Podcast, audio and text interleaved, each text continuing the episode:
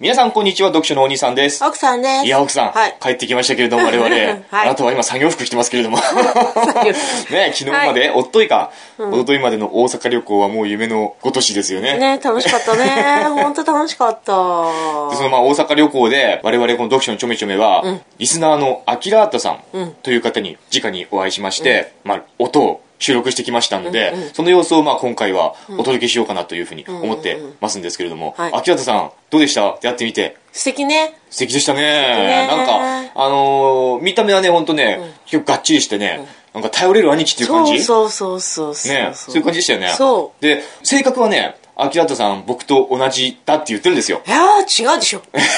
違うの見た目は全然違うよいやうーん、すごい好青年だよ。そうそうそうそうそうそうそういやむしろ、お兄さんがアキラーサ さん。あきらそうかそうかもしれないね読書のお兄さんがアキラータみたいなちょいちょい容姿でありそうそうそのアキラータさんが読書のお兄さんみたいな容姿逆なんじゃないかっていうぐらいのそうそうそうそう。ね、自分ではね、僕みたいな引っ込み思案で内気で、あまりこう人とも話もできないようなもじもじくんだって言ってたんだけれども、実際本当にすごいハキハキ何でも話してましたしね明るい人だよね。ねえうん、いいだからね。全然そんな風ではないんだけれども、でも今お聞きいただくのは、僕とアキラータさんが2人たった2人であ、そうなんだ。そうああ、最初ね。会話しているあ奥さんなしでーあー、あー会話しているそれこそ本の話ですよ、んアキラータさんおすすめの本について話してるあそうパあそんなーことトを今あー聞いてもらうんですけえれー、そういうどことやってんだ。もう、まあこれについてはですねやっぱアキラータさんも僕もお互い、初対面。初対面初だ対し面。数分で。まあ、数十分は経ってますね、うんうん最初ほらえっ、と科学館、なんとかなんだっけあそこうん、カンカンね。大阪市立科学館。その施設内のカフェみたいなところで、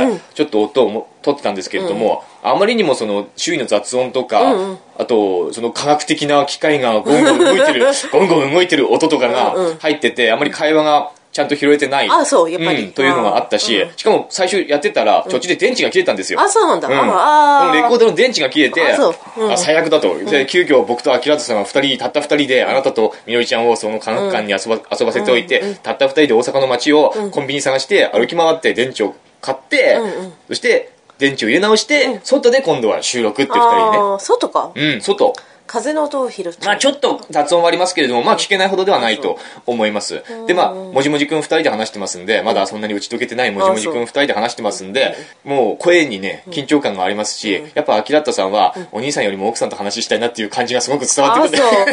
う。 なんかさ、あのさ、秋葉原さんもそうだけど、レインボーさんともあったんだよレねインボーさんとも会いまねしたはいレインボーさんも、あなたより私の方がさ、すごい話しちゃってさ、レインボーさんと 私。そうですね。やっぱどっちかというとさ楽しかっ、僕よりも、だってあっちは男だから、ね、アキラッタさんもレインボーさんも男だから、いやいやいやいやねうん、どっちかというと僕みたいな男よりも、女性と話したいものだと思うのよ、いや男えーだっのてさ心境としてはね。レインボーさんなんてさ、んあれだよ、滋賀県からわざわざそうそ青うそうそう森県まで、青森県じゃない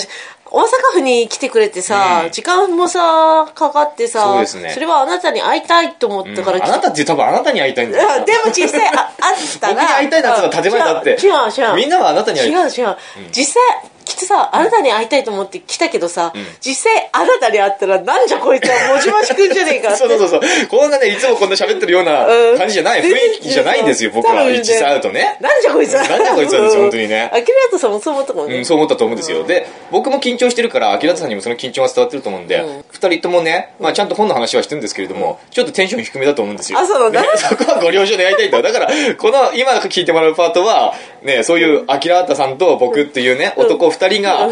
阪の科学館の前の出会ったうん出会い出会っね、たベンチをまたいでこの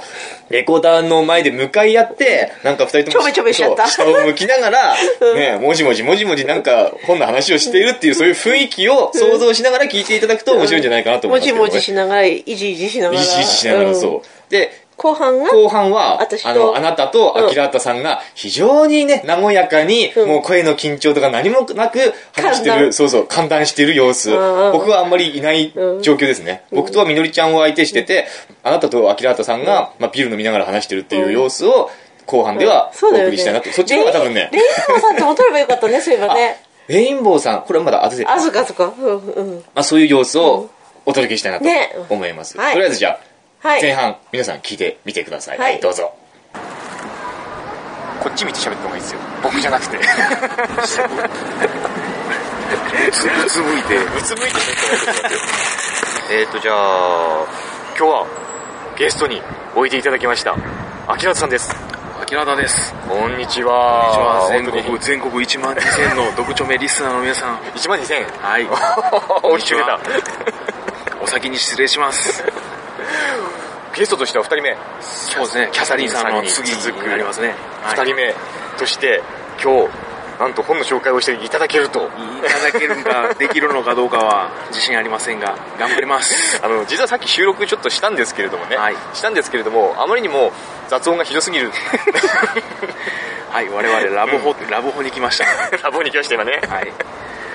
だからもう一回仕切り直しですけども僕はもう初めて聞くような気持ちで、はい、さっき一回、はい、ちょっと聞いたんですけどよろしくお願いしま す初めて聞く気持ちでやりますんで、はい、なんとかじゃあやってもらえますかはい、はい、お願いしますじゃあはいじゃあ、えー、僕が今日紹介させていただく本は、はい、えー、北森光さんの「邪馬台」邪馬台はい邪馬台国の国がないそうですね、うん、はいまあ邪馬台国の真実を読み明かすというような、まあ、うん、小説なんですけれども、はいはい、これどういった、えー、これはですね「連城那智フィールドファイルナンバー4ということで、うん、シリーズの第4作目になるんですけれどもいきなり4作目から紹介する と、はい、123はどうした とそうです123どうしたのかというと、まあ、僕があの本を選ぶにあたって、はい、ジャケ買いっていうんですかねジャケ買いタイトル買いをするんで、うん、その123を知らずにこの「山台」っていう名前だけでこの本を選んで買っちゃってるのでだから最初はこれはもうシリーズもんだっていうこともそうですね、まあ、フィールドファイル 4, 4って書いてあるんで、あまあ、なんとなくそうかなとは思うんですけども、はい、でその123がない状態でこの本だけが平積みで置いてあったんで、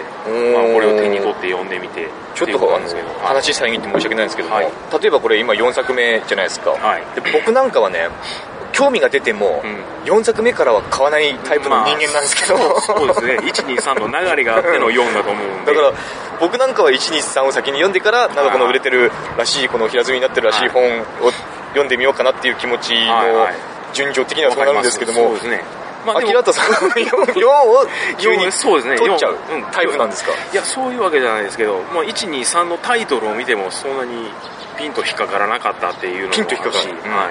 い、なるほどここに載ってるんですけども「強、えー、正面」はいえー「食神仏」はい「写楽校」っていうシリーズなんですけど、はい、民族学を題材にしたシリーズなんですねこれは、はい、でもまあこのタイトル自体は、まあ、自分には引っかからなかったというかこの本を読むまで自分が民族学が好きだということを知らなかったというかうんまあ、あの歴史全般に興味があったんですけど、はい、この本を読むに読んで自分が好きなのは歴史の中でもこの民族学という分野なんだっていうことをまあ思い知らされた一作っていうんですかね山大岩はい山大岩、はい、まあこれね、この北森光さんっていうこの作者の方も僕は初めて、はい、初めての作者で、うん、シリーズの最終章、うん、123はこのあの短編小説になる短編集になるんですけど、はいはいはいはい、でこの4作目にして初の長編小説これは最終章最終章ですね、もうあのー後で、まあ、言いますけど。はい、すいません。はい 。じゃあ、なんですか、ストーリー。ストーリー。はい、ストーリーは、まあ、まあ、邪馬台国の謎に迫っていくっていうような。まあ、民族学ってそうですね。三角淵真珠教っていう、あの、えなんですか三角淵真珠教っていう、道教、はい、ありますよね。あの、古墳からこう発掘されたりする。 ああ、はい。まあ、八田の鏡とか、うんうんうん、そういう類の道教ですわ。うん、はい。それにまつわる、謎。謎。そしてそ、そこから、こう、邪馬台国の場所を導き出していくというんですか、まあなんか邪馬台国って何でしたっけ近畿説とかそうですね、はい、九九州説で、奈良奈良説いろいろあるんですけど、うん、あるんですけどその北森光さんの考えというのがもうこの小説の中に答え答えとして出てるんですよもちろんそれがあの、うん、学説として答えではないんですけどね、うんうん、まあ、このこの北森さんの考えなんですけど、まあ、それがこの小説の最終的な謎解きの最大の謎解きですね、まあ、ミステリー小説でやっぱ人が殺されるとかあそうですねはい毎回毎回その短編小説でも、はい、えー、この小説でも、必ずまあ事件に巻き込まれるわけですよ、そんな人生の中でそれだけ事件に巻き込まれるかっていうぐらいこう毎回毎回事件に巻き込まれてるんですけど、そうですよね、うん、フィールドファイルっていうもの自体がこう連城那智というこの民族学の大学助教授がこういろいろ発表してきた研究発表してきた中でこのフィールドファイルっていうものはそういう事件に関わってしまったがために世に出せない、世に出せない、はい、物的証拠としてうん表に出せない、そそのの事件が関わってしまっているがために、うんそれを出してしまうことによってその事件の当事者たちの名前が知れてしまうとあーかそういういろいろな関係があって、うん研究としては完成しているんだけども、うん世に発表できないっていうのがこのフィールドファイルシリーズの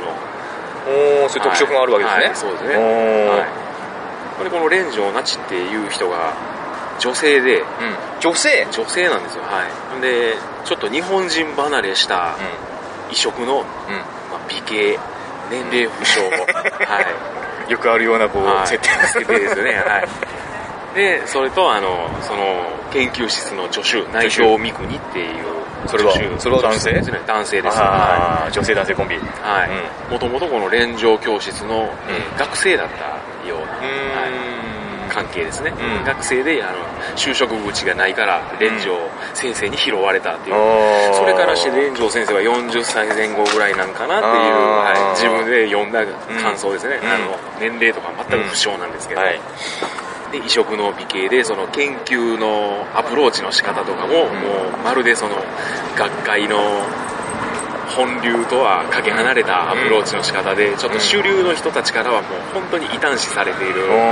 感じの人として描かれてるんですよ、そういうところが魅力ですねそうですねなんかそういう設定いいですよね、はいまあ、ありきたりなんですあけど、ね、りきたりだけどもまあその男女コンビうんのそのふえー探偵とその助手っていうのが、シャーロック・ホームズとワトソンのコンビうんなそういう感じなんですけどでこの北森光さんの「えー連城那智」シリーズ以外にも、他にもシリーズ作がいろいろありましておでこの小説にその今までのいろんなシリーズの主人公が脇役としてこう出てくるんですよ、まあ、オールスターな感じですねあじゃあこの北森光さんの数ある小説の中でも、はいこれが最終的なこの終着点みたいなそうですこのこの人のあのもうもうお亡くなりになられたんであそうなんですかもうこれが最後の本になるんですよあそうなんですか、はい、だから、まあ、す自分ご自分でそれが分かってたんかどうかわからないですけど、んまあオールスターキャストみたいな感じであの、うじ自作の主人公たちがちょろちょろ脇役としてこう出てくるんですようだんから脇役もものすごいなんか重厚感のある脇役にこんな説明いるのかぐらいのえでもこれを、はアいキラータさんが読んだ時は、はその脇脇役とか知らない状態で読んだ全く知らないですはい このそれこそ別なシリーズがあるとかも、あまあそのシリーズがあるのも読んでなくても全くこれこれをスタートでも全然読めるあ小説では読める小説で、はいでやっぱこれが面白かったからでいろんなところにうん前そ作うですねこの北森光さんのこの「連城なち」シリーズと、えっ、とあと何やもう一つ、えー東光堂シリーズっていう東光それそれも民族う学、ーん、えー何屋さん骨董骨董品屋さんみたいなシリーズですねまあ、歴史歴史にちょっと関係あるようなシリーズなんですけどうんとりあえずその2つは読みました、でそれ以外のシリーズの、えー主人公たちも出てるんですけどうんそされすは読んでながにいさすがにそこはちょっと自分の興味のある分野ではない,、うんないのかどうかわからないんですけどそこまではまだ手が回ってないんですけうど、んうんとりあえずこの作品をきっかけにこの作者の本をもう10冊ぐらいは読んだかなっていうお感ーじです10ね冊読んでもまだ全然この人の今まで出てる本にはああもう全然それは足りないですね、うんあーととりあえずこのシリーズともう一つの東北道シリーズだけで8冊4作ずつぐらいはそのシリーズがあるんでで何が面白いって、何が面白い先ほどあの言いましたけどあのこの作者の遺作,、遺作になりますねはいそしてあの書き上げてる途中に亡くなられてるんですよえ書き上げてる途中に亡くなった、はい未完成ですかじゃあですよね、うんそういうことになるんですよ、ええお兄さんが紹介されてた何でしたっけ浮雲うん浮雲とか、うんカフカとか、うんうんうんうんその長編小説、ん未作で、んその未作っていうのを僕は読んだことないんで、はい未作の終わり方がどうなってるのか知らないんですけど、この作者が亡くなられた後この表紙にもありますなるほどこの浅野梨紗子さんっていう方が続きで書かれて書き上げられてるんですよもうだから完結してるんですよおだからおどこでこの北森光さんからこうんの浅野梨紗子さんに筆が変わったのかっていうところもこのしあの北森光ファンの間では結構どこどこで変わったんじゃないか論論争みたいなのがあって明らかにされてないんですかこれわからないんですよでも浅野美佐子さんは知ってるわけでしょあもちろんこそ書き上げられた方うんはご存知でしょうね、言わないんだでどうなんでしょうね言ってるかもしれないで すけどそうこれが出た時はそのネット上でうんちょろっとこう論争があって、ーうんどこどこで変わったんじゃないかみたいなおーおーおーもちろん出版社とかもそれはご存知でしょうけど、あ自分もなんかどこで変わったんかなっていうのを気にしながら読んだんですけど、はいうんよくわからないでわすねからないやっぱりその北森光さんのこの筆の感じっていうのをうまいこと継がれて、えこの浅野梨紗子さんはい、これってなんどういう関係なんですかなんかかなり強い関係がないとこういうことをしない結構親しい関係ではないかみたいなことはそのネット上の話なん でうんでもこの北森光さんのその原原作というか、うんその構成自体はもう出来上がってたらしいんであーなるほどうーんでその筋立てに沿ってもう残りはその北森光さんの筆の感じを出して、その浅野梨紗子さんが書き上げられたっていうことらしいんですけど、ですでそういうのを考えながら読むのなかなか面白いなとそういうまあ民族学を元にしてる興味ミスがあテるリー方小は、説はい、読んでみてほしいですよねこれそれこそあれ秋アートさんでしたっけその、はい京極夏彦のなんだ産めの夏を産め紹の介夏していただきましたねはい、あ読みました、はい、読みました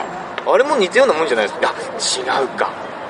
梅の夏はちょっと妖怪妖怪なあのアキラータさん民族学に興味があるって今言ってるじゃないですか、はいで京極夏彦も結構民族学うんそうそうですねはいまあ妖怪とかその類は民族学あれとは全然違 う興味があるいやそんなことは分野ないがですけどはいまあもう面白くは読みましたよあれあのそれこそ妖怪の起源みたいなあ海辺の夏はあんまりそういうそういうの探ってないかもしれないです妖けども怪の起源というか鬼の起源みたいなのがちょっと書かあれてましたよねはいあの他のシリーズになると他のシリーズっていうかその京極夏彦うんと京極堂シリーズの中のはいまた別のその中に出てくる登場人物のスピンオフ的なは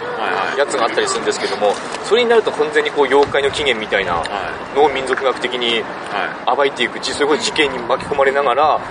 その土地にまつわる妖怪の起源っていうものを考えていくみたいなそういう小説だったんではい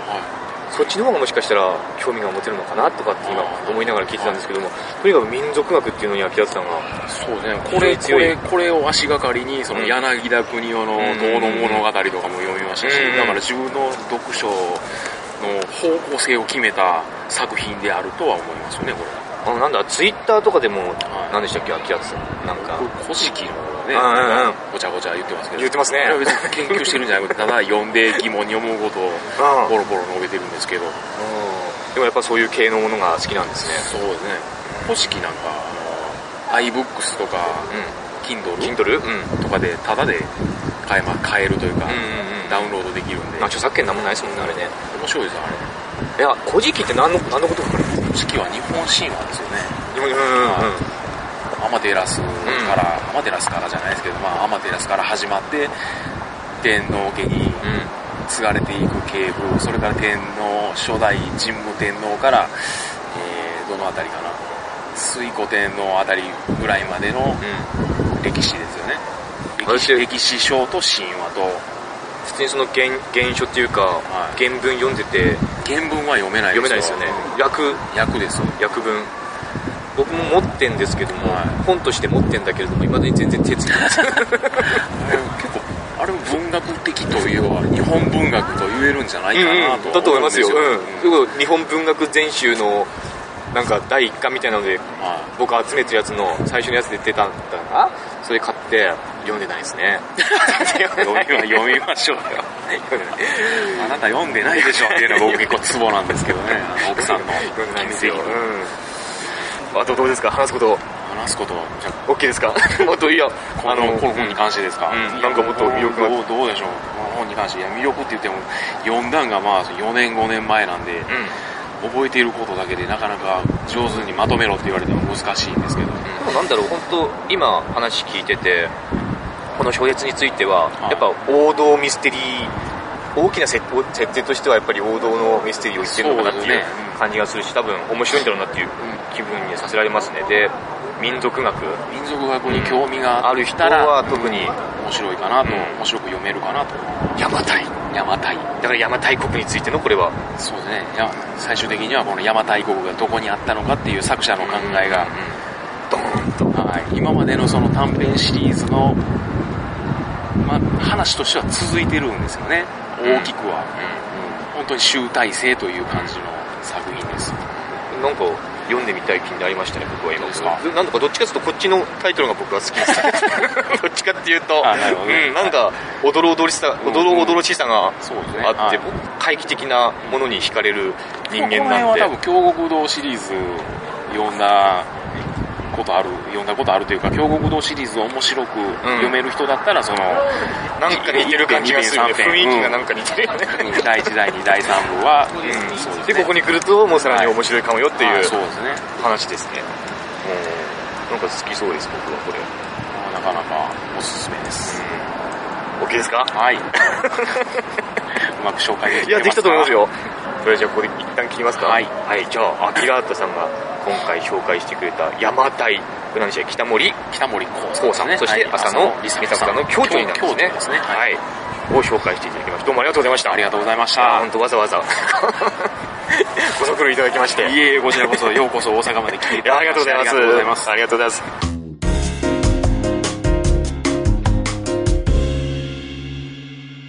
電磁波のことから面白いですよもったいない難しい難しいじゃないですかでも面白い面白い面白いせっかくこんないいものがあるのに行かないんだねやっぱねいつでも行けると思って行けないんねね近いとねわかるわかるだって、アキラータさんの今話してたけども、民族学、ああ歴史、う科学とかどうなんですか興味あるの全然わかんないあ、興味 わかんない。ん民族学って何えアイヌとかアイヌ。あそうか民族学といえば民族学まえあ民民族学そのア民マゾ族ではンないアマゾンとかアマゾン民族えじゃあじゃ あその民族じゃないそうそうそう先住民とかなんだ ろうえ違うの歴史歴史あの話だね民族ああとその昔の風俗風習とかその起源なんて言うんだろうまあいろいろ結構広い分野なのかな日本神話とかそういうのあまああ神ー神社とあかーそういう系統ですよあ妖怪とかあ伊勢神宮は行ったことありますああ一回行きましたあー去年行きましたね本当。去年こんな近いのにいや近くないですよあそうなんだ1時間一時おっとおっとあそうなの3時間電車で3時間あそんなかかんかだなあそうなんだなんかい行っちゃうよいよいさんどこ行きますか私行こうと思ったのね、でも子供を連れてはちょっと大変だって連休中は混んじゃって大変だとかって平日でも結構行ってくあそうなんだ行きたかったのだから今度は名古屋に降りて名古屋から三重県の方にるそれそれでも多分3時間ぐらいあそうなんだかかるね結構そうだね1時間じゃないんだ伊勢は結構不便なところであそうなまあ、んだ、電車であの伊勢神宮の近くまでは行けるんですけど、うその電車乗ってる時間が苦にならないんだったら大阪からでも名古屋名古屋からでもうん、同じぐらいの3時間3時間ぐらいと思います東京着いちゃうじゃんね青森から東京じゃんねあ新幹線で3時間ぐらいーそういう新幹線が伊勢にはないんだ伊勢には通ってないからあそうなんだ三重ね昔行ったんだよよ鈴鹿サーキッ鈴ト鹿あさんに帰るの じゃあチア遊びに行くレッツゴー鼻くそついてるよいっぱいついてるよ鼻くそ取っじて、ゃあねいいんだよね鼻くそ取ってご らん